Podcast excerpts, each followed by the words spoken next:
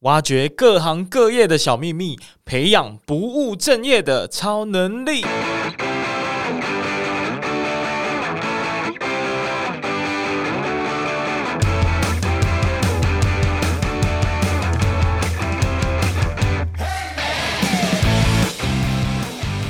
如果要做这类的工作者，你是会需要去多去倾听，当然你知道那些方法很重要，那也要。你的心态要整个调整过来，你是听多于说，然后你引导多于你去指示，很多事情是要你自己去做，你自己发现这个问题，那你自己去研究，你自己去上网找找答案。那你你最近过得还好吗？什么话题？好心灵拷问，还不错，还不错。哎、欸，其实、嗯、呃，我们中间呢、啊，大概十年没见面。嗯对啊，就是老同学，超级久没看到。老同学，甚至也不算同学。超级对，其实那时候我对你同校，但是。我一直我自己一直知道你你在做很多事情，但是其实没有很深度的交流的 感觉。有没有？就是各位听众有没有听到？就是来自十年前的这个老朋友的验证啊！十年前就已经做很不正不务正业，都没做什么成就，这样。没有没有，很强，在学校很那种风云人物的感觉。哎、欸、有哎、欸，哎、欸、我自己很不要脸承认。之前在学校好像真的很多、欸、很多事，欸、就是呃。还有办一个那个什么二手什么社团，哦，对那个啊，我有在卖东西，蛮屌，蛮屌的，蛮不错的。啊，那时候就是因为呃，其实那是我的一个职涯路径啊，待会我们也可以聊一下，你会怎么建议大家？嗯、因为其实那时候我不太知道做什么，所以我的方式就是我什么都做做看，哦、然后直到我找到可能比较呃线索的方向之后，我才专心的往那一个区块去前进。嗯、那呃，所以待会会聊到很多跟这个有关的话题嘛。那我们先来开场一下。哦，欢迎回到不务正业的超能力。那这个节目呢，是在讲。呃，我们透过访谈各行各业的来宾呢，来给各位在职涯卡关的人一些参考跟方向啦。那、啊、当然也是跟像呃野羊这么厉害的一个行销人或者是职涯作家来学习一下他们身上所具备的一些超能力咯。那坐在我对面今天的来宾呢，呃，是非常非常久违的老同学，没错，就没想到瞬间一变，他已经成为一个非常厉害的职涯讲师、职涯作家。甚至现在也是行销的自由接案人，然后还在读博士啊！我天哪，太多的头衔了。来，我们欢迎野羊。嗨，大家好，耶！请你先自我介绍，你是谁？你做什么事情呢？嗯，好，大家好，我是野放上班族频道的野羊，然后也可以叫我陈伟霆这样。然后我的频道主要是写文章跟录音频为主，然后也是分享职涯发展跟自由接案相关的大小事这样。然后我目前呢是一个呃独立的职涯作家，然后同时也是用我的行销文字和职涯发展专业在自由接案中。然后，同时也是一位博士生，所以还在在学中。哎呀，这样读的也是行销博士，这样头衔真的是多彩多姿啊！所以看得我小弟也是非常的敬佩。然后我就是那种崇尚多元身份，然后每一个头衔都还希望可以跟你一样就很厉害这样。对，真的真的，我是说真的，我这样讲话虽然听起来很油条，但是就还是很希望可以。哎，今天其实算是一个请教跟拜访啦，因为呃，老实说，其实虽然我们。名义上说是老同学，但是其实也没聊过太多，超级陌生。然后我在毕业大概五六年之后，那时候我在念书，我就发现，哎、欸，靠北，为什么？为什么？为什么？为什么野羊他现在已经就是好像出书，然后呢开始在走上接案的人生？我想说，这个跟以前的印象好像 完全没有交集，真的是同一个人吗？所以今天就是想要来验证一下，也是跟你请益啦。那首首先想要特别，呃，我先解释一下，就是今天的。访谈我们会分为两个段落，第一个呢，主要 focus 在你的职涯作家跟讲师这一块的经历上。那当然也会提到很多呃，可能有观众或者是有听众跟我提问，然后以前有在讲座上也回答过的问题，也想要同步的请教你。那第二段呢，就是针对行销人的一些相关的建议跟职涯的分享啦。那我们就会放在下一段的节目。那首先呢，呃。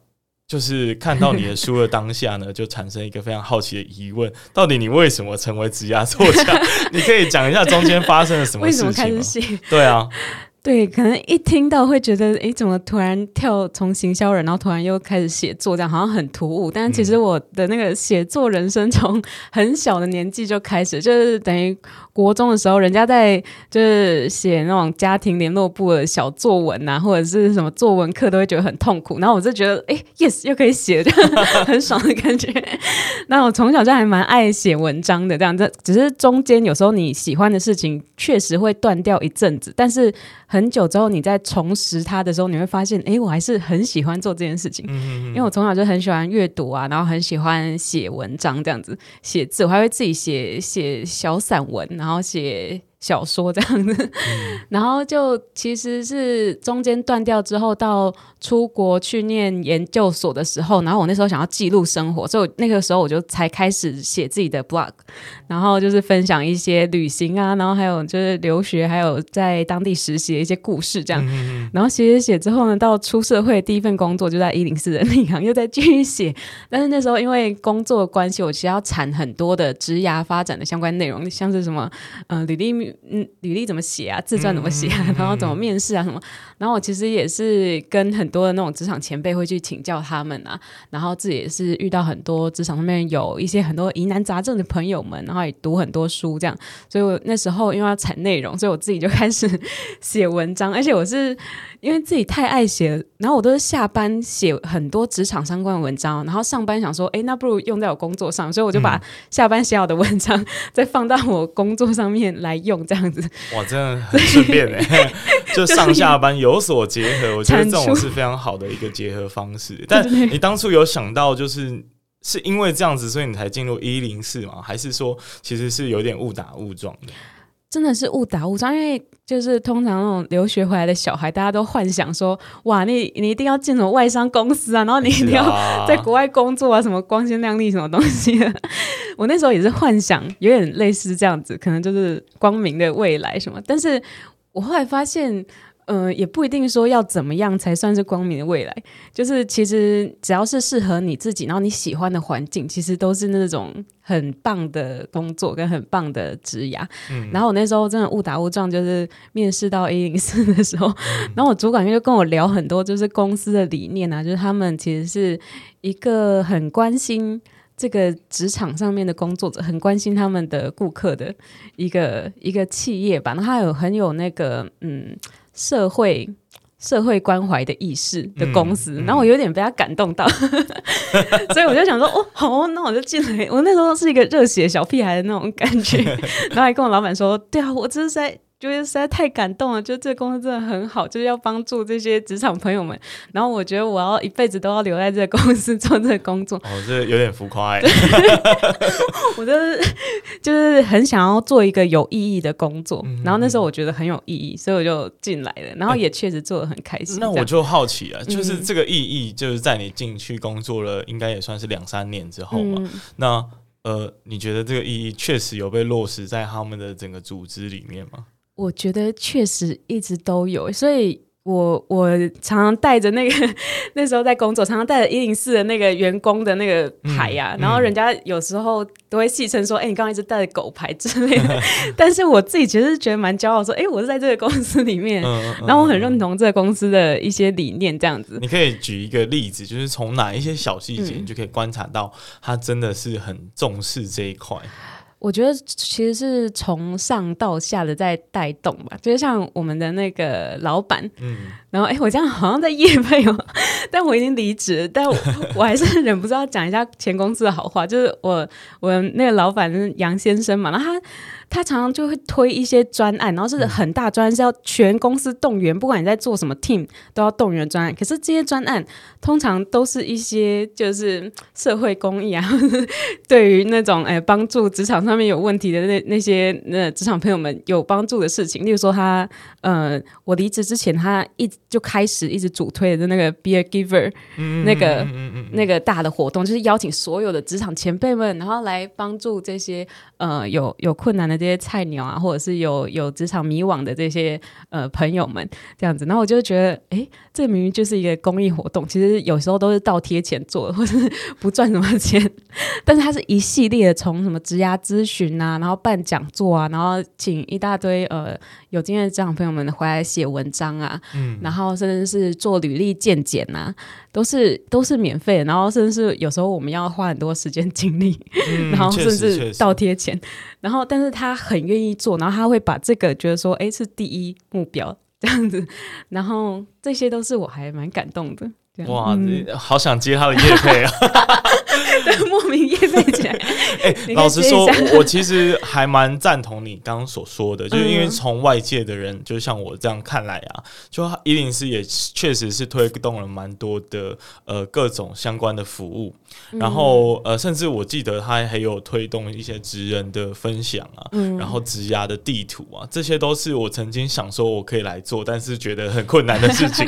然后就毕竟大公司还是。有大公司的资源跟、嗯、呃这些这么多业界的前辈在里面，所以我觉得他来做真的是做的还不错。然后像我自己最近也是有在参加那个一零四的职涯履历见证的老师，哦、对对对，就是呃呃算老师嘛，就有点教练的感觉吧。所以我觉得也是真实可以帮助到一些真的呃他可能现阶段有问题的人。那至于是什么问题，我们待会儿可以来细一步讲究了。到底你遇到了什么样比较常遇到？呃，大家问的问题是什么？嗯、那我们切回来就聊一下我们在写作的过程吧。那你当初大概在是在什么时候开始觉得你可以呃来认真的来写作，然后甚至出书，然后甚至就是完全走向这条道路这样？哦，就是其实我是。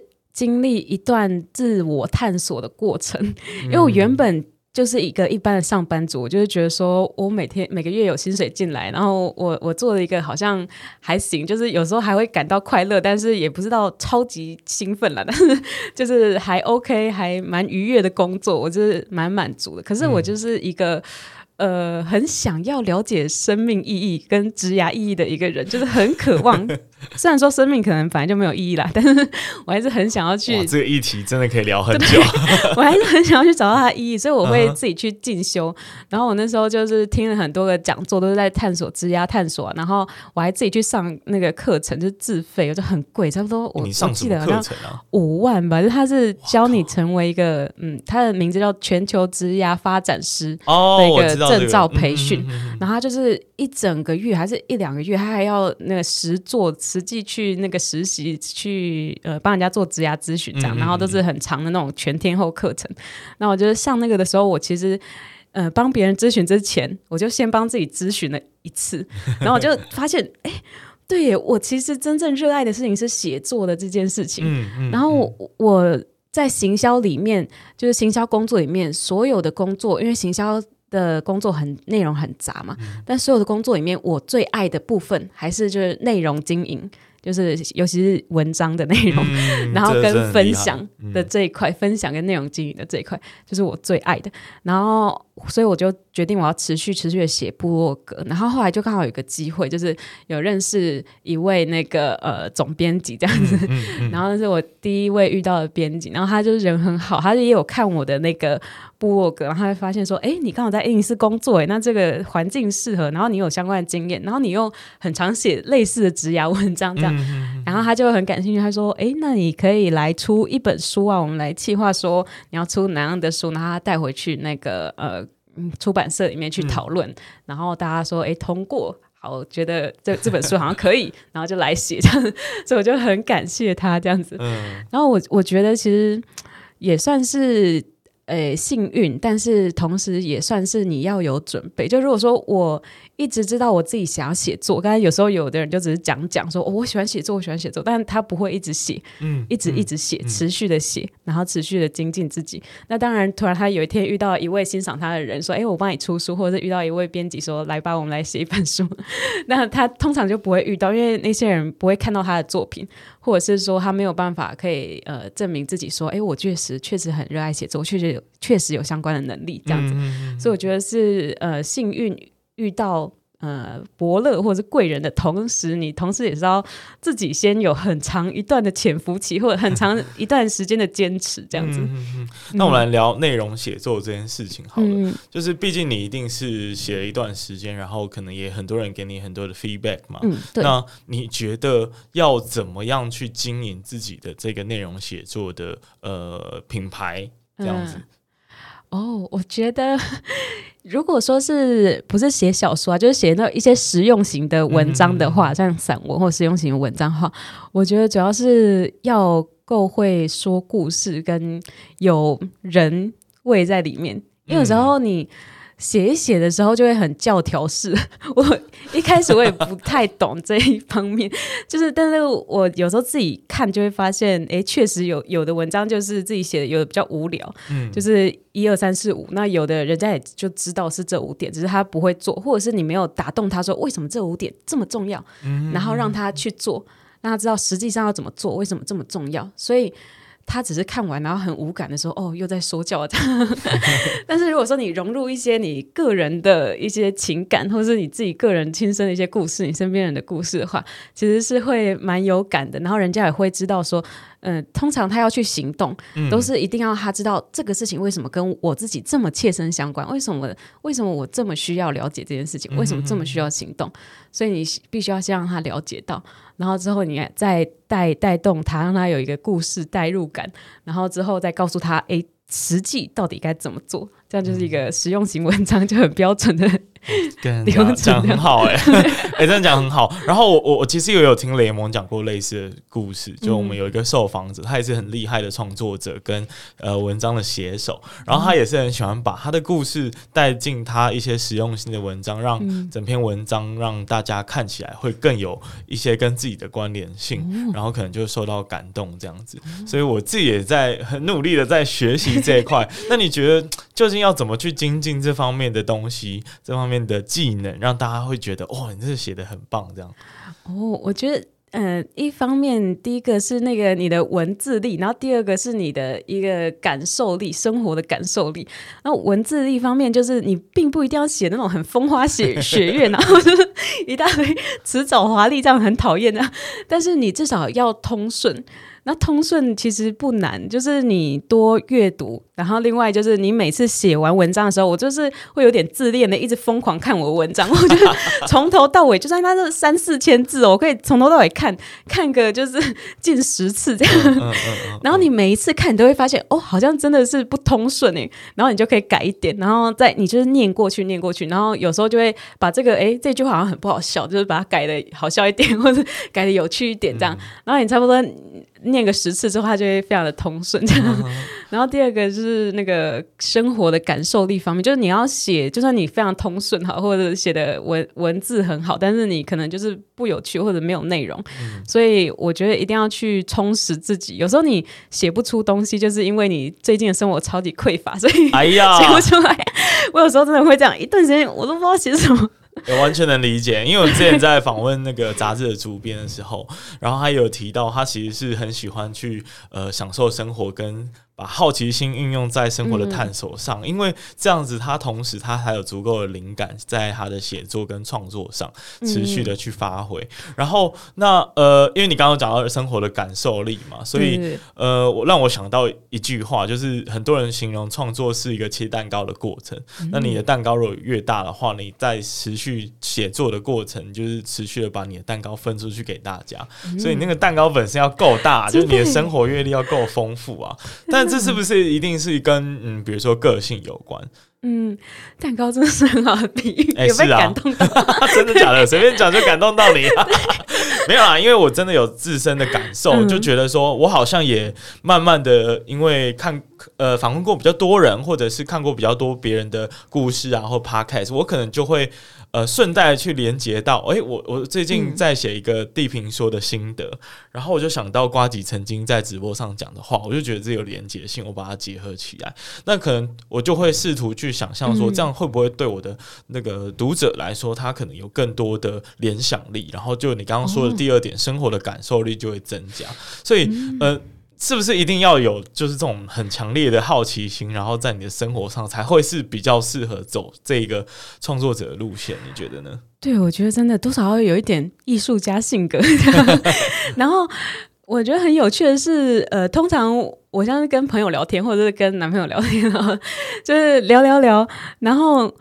他他们会觉得说，哎，你这人怎么常常都有那么多有趣的事情可以讲？我就是会会讲一些我生活中很白痴或者很好笑的有趣的故事，这样。但有时候真的是小到一个超级小的事情，但是你就是那一整天，因为那件事情就是被点亮，或很愉悦，或者是觉得说，哎呀，这个世界怎么这么的 这么的可爱？这个世界怎么这么有趣？然后有时候真的是你不去注意这些生活中的一些奇妙的点，它就是会过去，然后你的生活就会一直很平，然后你就会觉得。哎，我为什么为什么活在这个世界上？人生意义是什么？嗯、但如果说你多一点那个去感受，你去静下心来去观察生活，或者多看一下，说，哎，生活中有哪一些有趣的点啊？有哪一些好的事情，或者是感动你的事情？然后你把它放在心里，或者甚至你记下来，当成你创作的灵感。也是很棒。我有时候会突然想到一个有趣的事情，或者突然发现一个什么事，我就赶快写下来，就是写在我的那个手机的记事本上面，嗯、或者是我就会在晚上的时候跟朋友讲，欸、或者跟家人讲。那我好奇，你的感动力是与生俱来，还是你后天在某一个事件发生之后，你就觉得你特别感动？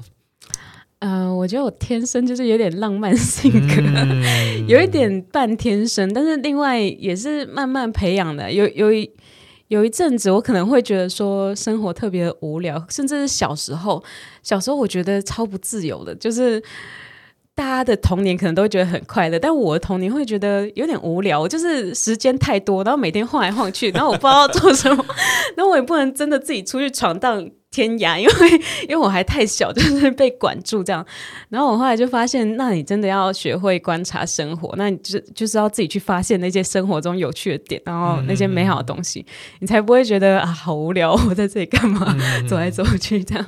对啊，对啊。呃，那那那我我再回到我们刚刚在一零四的这段时间好了，嗯、就你刚刚这些能力啊。啊，还有你在写作上面的经验，是不是就因为这样子，所以你的同事没有出来做，而是你出来做？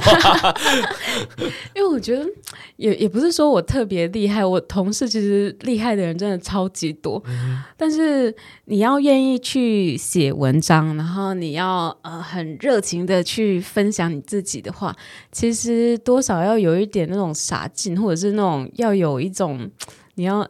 你要觉得愿意傻傻的、孤独的在那边刻字，然后这个形容很好，对啊，然后你要自己傻傻的在那边静静的思考人生，但并不一定那些很聪明的人啊、很厉害的人，他们想要做这件事情，因为每个人他。的目标不一样，他可能觉得说他做另外一件事情是他更快乐的啊，更开心的。嗯嗯、但是对我来讲，我就是喜欢分享，然后就是很喜欢写文章，所以 我觉得我来写的话，就刚好分享的心是非常重要的、欸。因为、嗯、呃，我我的经历是，我的经验是想分享这件事情为初衷，然后接下来分享就是讲想说，哎、欸，这个。写出去好像没人看，那我怎么写把它更好这样子？所以就我现在也不比较不喜欢在 Facebook 无病呻吟，就想办法把那种生活的小事，然后突然就给他一个很深的寓意的感觉，就很 gay 掰这样文青。对对对，所以就就会想办法去精进自己的技巧，或者是产生自己的独特的风格这样。所以我我觉得你有这个想分享的心，其实呃，可能也是很多在做职涯或者是在做写作。呃的相关的技能，必须要具备的特质吧，对不对？嗯，真的。嗯，那你呃，因为你有去，哎，你最后有考到那个职涯的全球规划师的执照吗？嗯，我是有通过那个考试，然后我也实习也通过，嗯、但是他要定期去更换，去 花一笔钱，然后申请执照，哦、就保护费给他，对对，要一直缴保护费。然后后来想说，哎，我现在也是咨询的好好的，好像不用一直缴保护费。对，所以我现在就是嗯、呃，没有执照，但是我还是持续的在咨询，等于是用我的经验呐、啊，然后用我的呃一些经历，然后来让人家相信说，哦，原来。呃，可以信任你，然后可以、嗯、可以在你这边获得什么，让、嗯、让顾客去了解到，其实这样就够了。嗯，我也是这样觉得。嗯、但你是不是是否觉得大家就是想对这个跨有兴趣，或者是想要，就像用104的话，想要 be a giver，、嗯、就是觉得哎，可以输出一些价值给别人，那是不是一定都要去有这样证照会比较好？呃，我觉得你去参加类似的这种全套式的课程，对于你想要当一个，例如说职涯咨询师，或者是一个分享者，职涯相关的分享者，是蛮有帮助。我自己觉得那套课程对我蛮有帮助的，嗯、不是业配啊，你们也可以参加 别类的课程。但是其实是对于你完全没有职涯咨询经验的人，他有一套有系统、有理论的东西给你，嗯、而且他会打破你很多的成见。有一些人，我觉得不适合帮人家职涯咨询，或者是说他需要去上那个课程，是因为他有很多的想法，可是他太主观了，或者他太武断了。嗯，然后这种人有可能你职涯咨询不小心就会害了人家。就是有时候他只是跟你讲一件事情，你就是擅自决定说，哦，你的人生哦，就是应该要找朝这个方向走。嗯嗯嗯，但他其实其实你只听到这个他人生的一个很小很小的面相。嗯，然后事实上你要。如果要做这类的工作者，你是会需要去多去倾听。当然，你知道那些方法很重要，那也要你的心态要整个调整过来。你是听多于说，然后你引导多于你去指示。所以，通常我们在职涯咨询的时候，并不是我来告诉你一个答案，而是说我来带领你慢慢了解自己，了解自己，然后找出那个答案。然后很多事情是要你自己去做，你自己发现这个问题，那你自己去研究，你自己去上网找。找答案这样子，嗯嗯、对这个你的呃被你咨询的人才是最有帮助。所以我觉得像这类的课程的话，主要是他给你一套理论，然后他彻底导正你的那种那种太太想要错误的观念、啊，对错误的观念，太想要就是叫帮助别人，叫人家告诉人家怎么做的那个观念，急于求好心切的那种。对对对对，所以我觉得。这方面是有帮助，但是至于你要不要去一直花花那个保护费，定期更新那个换那个证照的话，我就觉得。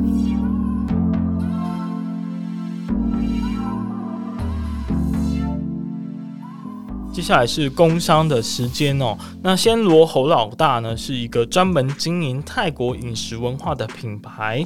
曾经在曼谷蓝带学院学习泰式料理九个月的他呢，回到台湾之后呢，决定要用贩售酱料包以及甜点的方式来开启他的创业之路啦。那希望可以把泰国的好味道外送到你家。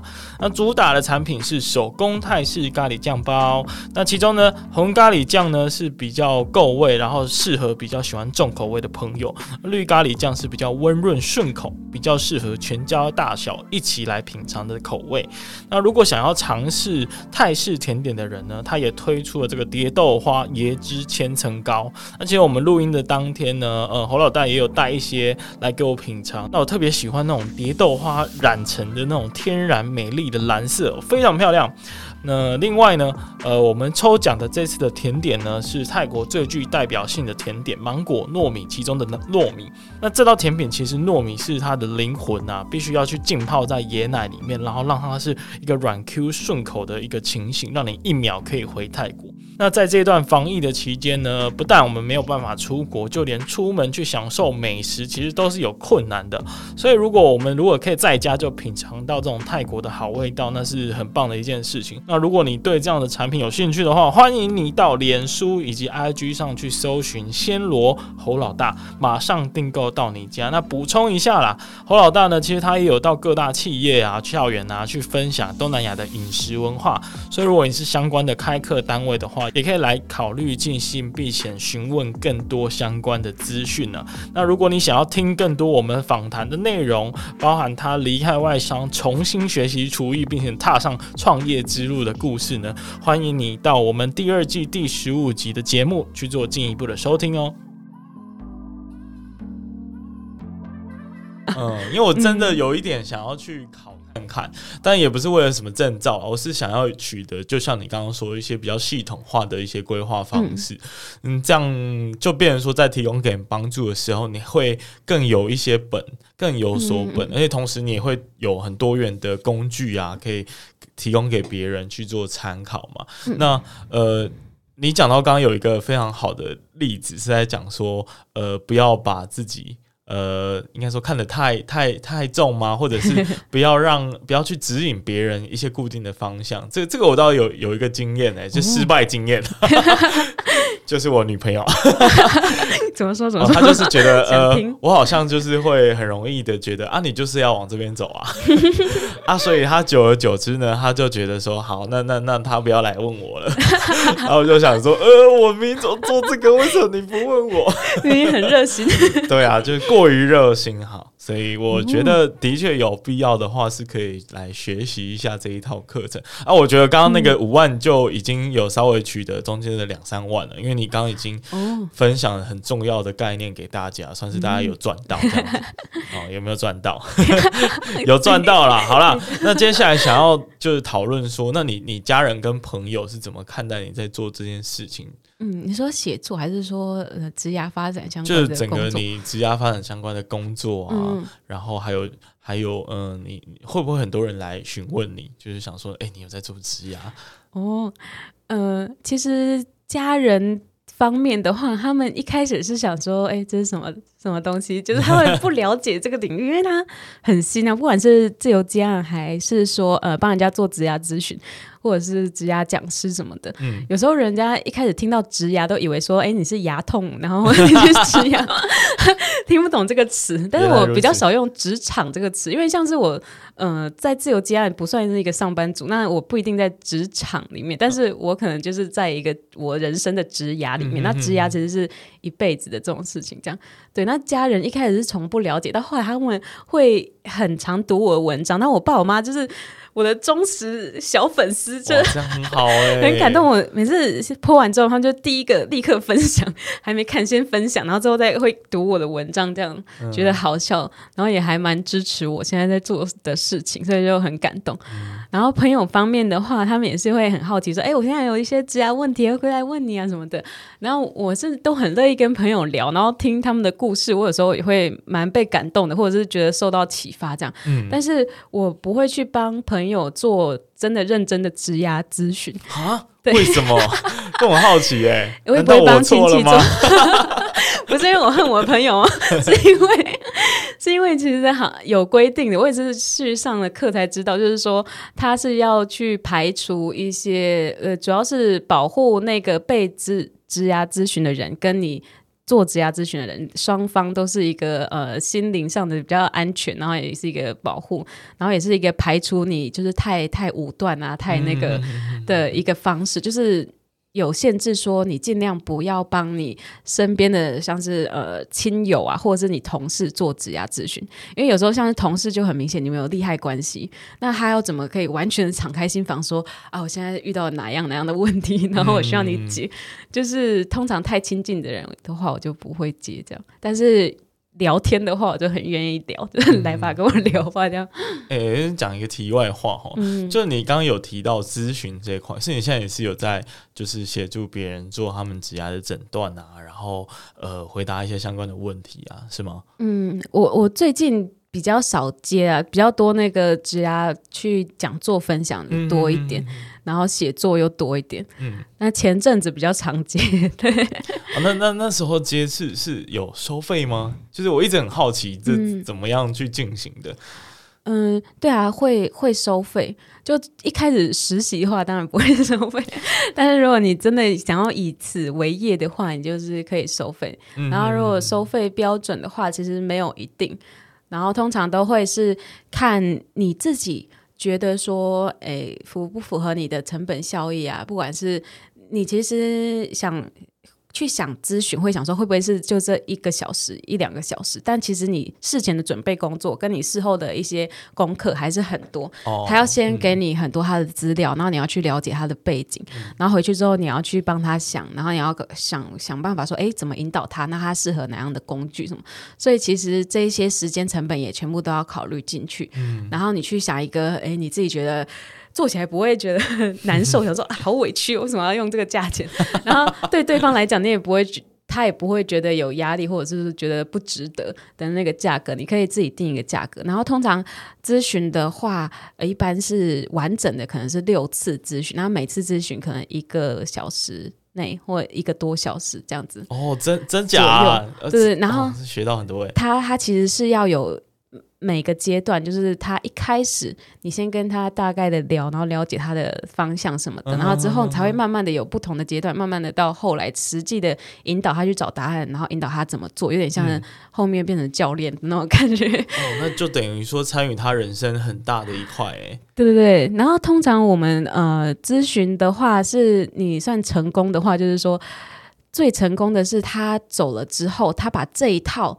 自我探索的方式带回去之后，他不需要去找你。他到人生下一个阶段的时候，他可能遇到不同的职业问题了，但是他还是可以用这一套方式，他再重新理清自己的人生，理清自己的、嗯、呃思绪，自己想要什么。嗯、这个是我觉得嗯最成功的职业咨询这样。嗯，那那有、嗯、那你一定也有失败过吧？哦，对啊，有失败，就是会有那种，应该会也会有那一种，就是你尝试给他一些方法或建议，嗯、但是他就觉得哦没什么帮助，这样。对，真的有失败过，而且我那种。一度还蛮挫折的，我就是因为那个有挫折过后，我又再重新自我咨询了一次，想说，那我真的想要做的是哪一方面，然后我才慢慢比较降低，呃，我也是做还是继续做职涯发展方面的事情，但我降低咨询的比例，然后我增加呃写文章跟演讲分享的比例，哦、然后甚至我之后想要出课程这样，嗯、所以就是我自己也是在咨询我自己，了解说，那我更想做的是什么。或者是我想要做职涯咨职涯这块，但是我不一定要透过咨询这种方式，我可能透过别的方式，嗯、是我更喜欢的这样。但是我不太理解，就是说，呃，你觉得咨询跟像呃单方面的输出文章或者是呃讲座的话，这这个有什么很大的差异吗？嗯，我觉得咨询的话比较适合的特质是，你真的很喜欢聊天，然后深入的参与。这个人的人生，然后事实上，你要当他的心灵上，他很信任你的人。通常你不用说很多话，没错，但是你要好好的去引导他，然后一步一步的走。等于是你们两个在这段时间是很紧的绑在一起的，而且有时候会蛮主观的，就是因为我说过，你做做职涯咨询。我认为好的职涯咨询，并不是咨询完之后你告诉他一个答案。我觉得这不是职涯咨询，因为人生的答案不可能这么武断，也不可能由职涯咨询师来告诉你。是，因为这个风险太大了，等于是这个职涯咨询师负担你一整个人生。所以职涯咨询师要做的事情是引导你主动的去找答案，然后你有能力去厘清你自己，然后有能力去自己找答案，自己去解决问题。这个是我们要做的事情，但是。如果事前的沟通没有做好的话，那或者是你自己自认为做的很好，但是后来有也有可能，呃，被咨询者回去之后想一想，还是觉得，哎，你好像没有告诉我答案呢、啊，但我没有收到帮助，哎，嗯、对他可能一开始会觉得很棒，但他后来还是会又反悔，又觉得说，哦，但是我还是没有获得答案呢、啊，我还是 你还是没有告诉我就是要走 A 路，还是就是要走 B 路啊，所以他有时候呃看人啊，有些人他当然会自己觉得说是自己不。那个需要去消化，需要去学习，嗯、但有些人就会觉得，哎，是你没有告诉我答案，嗯、你应该要告诉我答案。对啊，可是你刚刚就提到说，我们就不应该给人家一个答案呐、啊。对 对对，所以事前沟通真的非常重要。嗯、就如果说他不是这个人，他不适合做职涯咨询，他应该比较适合去拔杯或拜拜的话，那你就不要，就是不要赚这这这个钱，就是你不要跟呃不适合的呃顾客做职涯咨询，嗯、但是。这样子的话，对他也没有帮助，他会觉得浪费钱，那对你也没有帮助，你会很累的。嗯、我之前跟就是我们第一集某一个来宾也是职涯咨询师，那他其实就觉得说，像这样子的情况啊。我们或许可以这样想，就是我们在他的心中种下一个种子，嗯，那他在当下的这个时空背景，可能因为环境，因为呃，他更信任的，比如说家人告诉他应该是要选 A 而不是选 B，嗯，所以他会一直纠结在当下的那一个情绪跟他理解的那个故事当中，所以就等于说这个种子种下之后，或许哪一天他遇到了另外一个情境，他就会发芽了。所以我觉得这种理解也是一个很棒的方式。嗯，种子真的是很棒的。对啊，但但我。我想要切另外一个话题，就是说，呃，因为我们都或多或少，呃，或多或少也算是年纪稍长，总是会有。像我昨天就还跟我的同事去去聊聊天，然后因为他有一些 career path 的问题想要跟我讨论，嗯、或多或少都会这样。那像我又有经营了一个小小的节目嘛，那这个小节目呢，节目有时候呢也是会有那个呃彷徨的年轻人。哦、呃嗯、来跟我讨论。但我遇到其实就会有点沉重，压力有点大。嗯因为毕竟是他，你可以看出他真的很彷徨、很困惑的样子。嗯、那我们或多或少都会遇到，就我们身边，比如说我们已经是叔叔了，可能侄子有问题这样。那你你怎么建议大家去去回答这一类的问题？有没有什么必须一定要注意的事情？然后可以朝哪个方向去提供想法跟建议？嗯，我觉得一方面就是你可以去理解他的感受，然后通常有些人会很直嘛，就是会觉得说，哦，我觉得。达到你的痛点，你才会改变这样。但有时候他承受不住，有时候他是一个脆弱的孩子，所以我通常会觉得说，你你先同理他的感受。那另外呢，你再开始讲你想要讲的，呃，你的人生的分享，或者你想要告诉他的事情。当然，你也也的确是不要太迂回，然后让他不知道问题点。你的确是要直接的告诉他到底问题在哪里，该怎么做。嗯。但是你一开始可以先去同理他，然后先去。知道他的情绪这样子，哎、嗯欸，我觉得同理是一个相对于比较表层的字眼。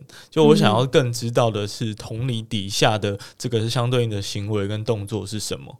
哦，就比如说你会说什么话，然后来展现你的同理。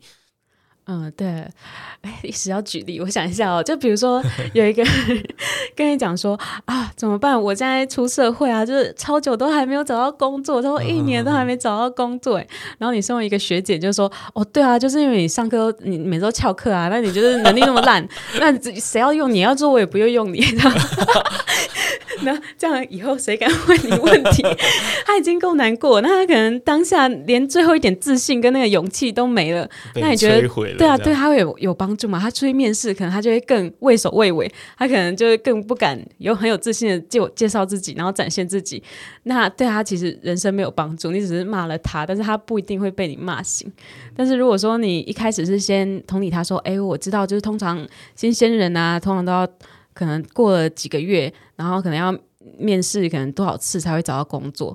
甚至说，诶、欸，一般刚出社会的新鲜人，通常有一个调查说，可能你要投上百封、一百封的履历，你才可以获得一次面试的机会。嗯。所以其实没关系。那我们现在现在呢，来看一下，就是你可能履历上面出了哪一些问题啊？或者我们来讨论一下，诶、欸，你的能力是不是有符合你想要应征的这些工作？嗯。还是说你面试的时候，你有遇到哪一些状况？你有发现，诶、欸，气氛突然尴尬吗？或者是说，诶、欸，你觉得自己表现不太好的地方是哪里？我们来聊一下。嗯，然后才才开始来解决这个问题，我觉得。对他应该比较有帮助。对，哇，你这步骤 follow 的很好哎，就直接列出来。因为我最近可能也会遇到，我不知道会不会实现，但有可能我需要更进一步的去跟大家讨论。那如果讨论的时候，就应用你刚刚所说的几点，比如说我们先从呃履历这种比较表面上的呃明显可以发现的一些问题来来开始讨论起。嗯、那可能就是从你的能力，就是你有没有具备相对应你想要应征的工作的经验。那像第三个可能就是去。呃，尝试着去探索一下他在面试或者是在应征的过程有没有遇到什么、嗯、呃，他觉得可能是问题的，我们可以一起来讨论。嗯、那透过这三个方式，可能就算是初步的打开一个话题，然后又展现了同理心，才不会让像像我女朋友就很不想要让我咨询。对啊，不过刚回到刚刚，你的确不能帮就是身边的朋呃认识的朋友或家人来做这件事情，没有错。OK，那我们刚刚讲了其实很多呃相关的问题，那我们现在来切入，就是说大家比较常问的一些问题，你的一些想法跟建议是什么？因为我相信在听节目的听众，应该很多人都还是没有被解答，然后可能正在呃职涯的卡关的情况下，那你觉得我们先来聊，就是你觉得你最常被问哪一种哪一种类型的问题？那你的答案跟解方，就通常会怎么回答呢？嗯，最常被问的问题，你你啊，我想到，嗯、因为我。分享比较多职涯发展跟找自己啊，然后我是一个比较浪漫派的，所以我都会告诉大家说，你就是要找到自己的兴趣热情什么的。当然有另外一派我知道，我就是这一派比较浪漫，所以就比较多人会问我说啊，他人生很迷惘，然后他不知道自己真的想做什么，但他又觉得这份目前正在做的工作就是非常的。可有可无，就只是一份就是可以温饱的工作这样。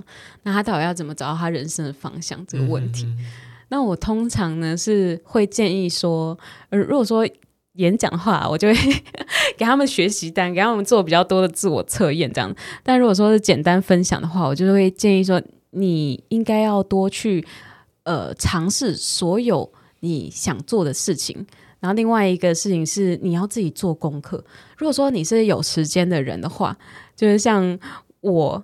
还有那个威廉，他可能大学时期，我大学时期也是，就是尝试各种各种你想做的事情。我以前想做的事情真的超级多，就是我有时候有，现在还有跳舞，对对对，我 我那时候很喜欢跳舞，是热舞社。然后呢，我也想说，哇，我以后可不可以当舞者啊？可不可以当那个舞蹈老师啊？好好梦幻哦。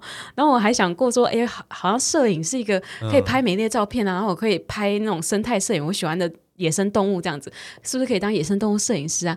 然后我就有各种各种，我还去想应征过那种什么小小主播之类的，想说，哎，喜欢分享啊，然后喜欢讲话的话，那是不是可以当主播？所以我真的尝试各式各样我感兴趣的东西。那虽然有时候很蠢，很像在走歪路，但是你真的有些人生是你要实际的踏过，然后试过，你就会发现，哎呀，真的不适合我，赶快删掉。嗯、那你其实。慢慢删的话，你就会发现，诶，剩下的那些是你真的很喜欢。比如说，我现在持续的在写作，发现，诶，这么久竟然还没有断过。那写作可能真的是我很喜欢。就有一件事情是，嗯、呃，可能你会断一下，但是你又再重拾回来，然后你好几好几年、好几十年，嗯，你。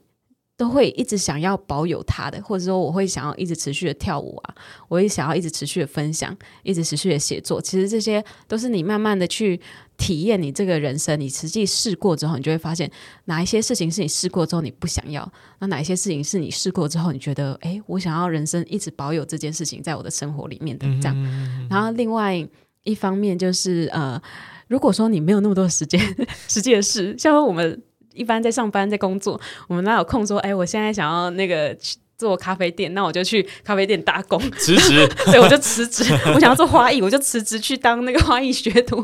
我们通常没有这么充裕的人生，就是这第一种方式是给像学生啊，或者是那种时间比较充裕的人，就比较年轻的孩子们。那第二种方式，我觉得是对工作者适用，就是呃，你去做功课，不管是。呃，对你所有感兴趣的出路选项，那你就去大力的查所有网络上跟这个出路相关的资料，然后所有的书、所有的杂志、所有的呃影片，然后文章全部都拿来看，那你就会了解说，哦，例如说我想要当花艺师，那花艺师到底是不是跟你想象中的那么浪漫？那花艺师到底是要怎么接到案子啊？然后还要怎么去学习，怎么训练自己的能力啊？那他是呃多少钱？就是他的收入。呃，做一个案子可以收收入可以多少之类的，嗯、那他要怎么去跟他的顾客沟通啊？然后怎么签约什么的？其实这些就是很复杂。然后有时候你了解完之后，你就觉得，哎呀，谁想做花艺师啊？之类的 或者是你了解完觉得，哦，这真的是我想要做的事情，那你就会很热血的去投入。然后你也可以去呃做相关的培训啊，上相关的课程。那这个我是觉得一般的工作者都可以做到。如果说你真的很讨厌你现在的环境，嗯、然后你真的很想要做你梦想中的那件事情，那你至少要有这样。这样子的热情，就是去发展、去探索，说你想要做的这个出路，它的方方面面到底是怎么样的？嗯，你要至少有办法，有这个热情去了解，这样子。嗯，我我蛮同意你所有的想法，嗯、因为因为老老实说，我也是一直这样传达这样的理念。没想到你跟我是同一派的，对，就是透过不断的去尝试，然后像我们年轻的时候，就是尝试很多东西，嗯、慢慢去修正自己的方向。但是即便是尝试，我我还是想要补充一点，就是我觉得尝试也不一定是一定是辞职，然后马上全力以赴的、嗯、破釜沉舟的去走那一条路，而是其实你有一些可以在下班或者是在下课的时候。然后去研究，做一点功课。那像我的话，就是喜欢做一些斜杠的事情，嗯、然后去探索一下，哎，我是不是真的可以符合这样子的条件？有没有可能把它变成全职来做？我相信野羊应该也是这样子的一个、嗯、一个探索路径。所以就有一个 MVP 的精神啊，就是最小可行性产品。我们每一个想法，哦、每次就是前进一小步，这样才能累积成一个你所有职涯蓝图的一个探索轨迹嘛。那个迷雾战争，嗯、呃，战争迷雾。游戏的元素就可以打开了嘛，就比较了解整个全貌是长什么样子。所以我我真的非常非常感谢你，你在这个节目愿意分享这刚刚的这个很重要的重点。对，因为呃，其实我我也是很常遇到类似这样的问题，而且老实说，我收到了当下，我就想说，又是这个问题？然后诶。要怎么来回答会比较不伤害他的幼小的心灵？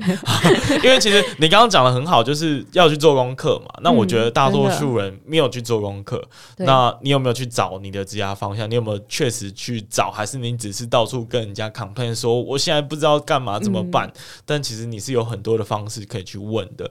那大不了就听我的节目嘛，嗯、或者去看野羊的文章嘛，对不对？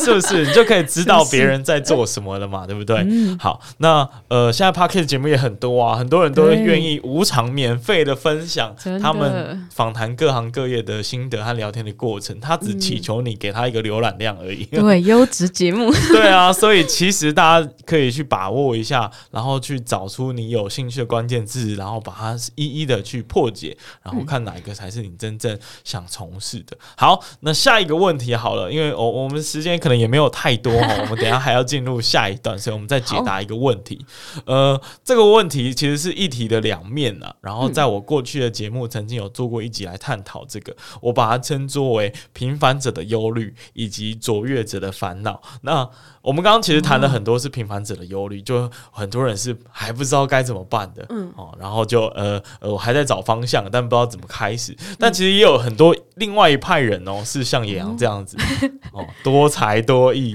然后斜杠人生 啊，什么头衔都有这样子。但是很多 哎，你就直接给他接收起来是怎么样？好了，我想要回到这个话题，就是很多人像你一样，但是他可能就觉得说，哎呀，我自己样样都想做，但也。没有很精通的，然后好像什么都有兴趣，但是做什么事的都有点三分钟热度，然后一直换工作，这样，嗯、你会给他们怎么样的一个建议呢？呃，我觉得要么就是呃，我自己也是三分钟热度的人，必须先讲。但是我觉得要么就是给自己一个非做不可的那种那种理由，那种那种规定。或者是说，你就找一个你的人生的教练，就是会鞭打你的。那举例来讲，就是像是像是我在接案嘛，那我一定就是会有生存的这个压力，就是说，诶，我一定要就是要赚钱啊，然后我就是要完成这个工作，而且我的案主就是有这个期限，例如说我每个月我会呃自己跟案主讨论好，说我要跟他开月会，那我当然在月会之前我一定要准备好，我就有一个这个。Deadline 的那种概念，所以就算我再混或者再三分钟热度，我还是一定要在这个 deadline 之前完成的。那我就会给自己这个压力，这样子。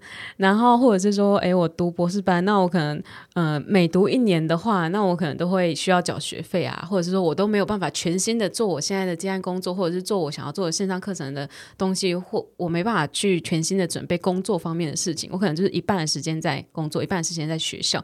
那我如果说我想要呃发展下一段的话，我那我势必要赶快产出我的论文啊，然后赶快毕业啊，所以这个也是会给我自己一个时间的压力。我就会规定自己说，哦，那也要赶快，快点，快点这样。嗯、然后另外一方面就是像是人生教练，比如说我的话呢，我自己的爸爸，他是一个就是我有时候会觉得他好烦人的爸爸，但是他又真的很像我的人生教练，就是他会去看说，哎，我这个小孩啊。就是蛮想要做哪一些事情的，但他为什么一直说嚷嚷着说他想要做这个事情？像说我会说我嚷嚷我我好想当作家，我好想要写作，我要出书，但是我就是一直不写，然后一直没有一直没有产出。那他就会去说啊，你不是要写那本书？你是写进度多少了？你是写完了没？或者说我那时候出书的时候，我也很感谢我的编辑，我就会跟他约定什么时候要交稿，那他就是我的教练，他就是会在那个时候说，哎，不是要交稿吗？所以就有这个压力，嗯、所以要么就是你给自己一个非做不可的这个一个 deadline，要么就是你找到一个自己的人生教练，然后不断的在后面 鞭策你，这样你就不会一直三分钟热度，你就会把一件事情完成。嗯嗯嗯，我觉得算是一个非常合理的解答。呃，待会儿我们进行下一段的时候，可以聊更多行销啊，或者是接案的相关经验。哦、那我们这一段就先停在这里。我们现在非常谢谢呃野羊今天来我的节目跟我们分享。那我最后。后呢，想要请野羊稍微分享一下，他目前我们大家可以去哪里找到他，然后呃，该怎么样去去看到你的文章呢？嗯，大家可以呃上网搜寻，就是野放上班族，嗯、或者是野放上班族野羊这样子。然后我有那个 Facebook，然后 Instagram。Podcast 跟 YouTube 都有这样，啊、全方位经历。那主要呢内容就是在分享所有的兴趣热情的职涯发展跟自由工作者的大小事这样，然后以写文章跟录那个 Podcast 为主，这样子就音频为主。那你好像没更新很多集耶，对，最近有点懒惰，哦、直接点播被戳破。好了好了，那那还是要不免俗要问每一个来宾的一个问题哦，就是如果有一个超能力可以帮助你提升你工工作和生活的品质，那你想要拥有什么样的超能力？好，我呢想要拥有的呢，就是呢，希望我是可以成为一个有启发性的人。我想要有这种超能力，不管是启发我自己，嗯、还是说启发我想要帮助的人，或者对我都是觉得还蛮棒的，就是启发性的这件事情。哎、欸，你这个超能力让我想要再延伸，完蛋，节目结束不了，聊不完。没有，因为启发这件事情更直接的。解法不是知道真相就好了吗？就是我直接找到，嗯、或者是我直接得到一个公式，然后解决大家心灵上的问题，嗯、跟你自己的职业问题，这样不就好了吗？哦，我觉得威廉这个点很好。其实我个人认为好像不是，因为有时候你知道这个真理，哦、但是你不一定认同它，所以我觉得你要有。真的获得启发是一个过程，嗯，是一个人生过程，就是有长有短，就是慢慢你要你要去了解，或者是说你有时候一直知道这个真理，但是你要刚好到了你遇到某一个点，或者某个人跟你讲了某件事，你就突然 get 到说，哎、欸，我真的认同这件事情，嗯、我真的就有感，或者真的触动我，可能是要某一个特别的 moment，嗯，所以你只想当那个 trigger，你不想当那个 solution 这样？我想要当就是。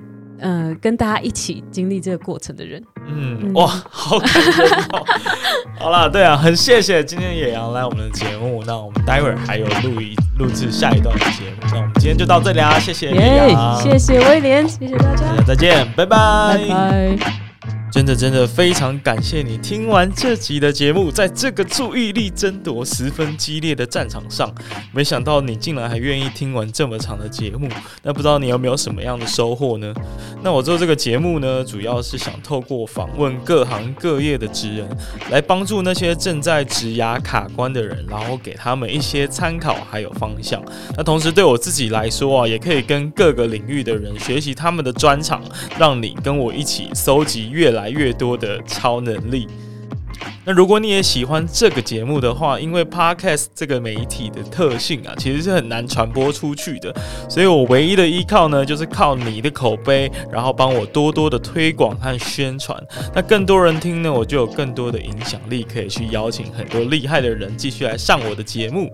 那最后最后，记得到各大 Podcast 平台订阅我的节目。有任何的想法和心得回馈，都可以私讯我的 IG。那我们下次再见，拜拜。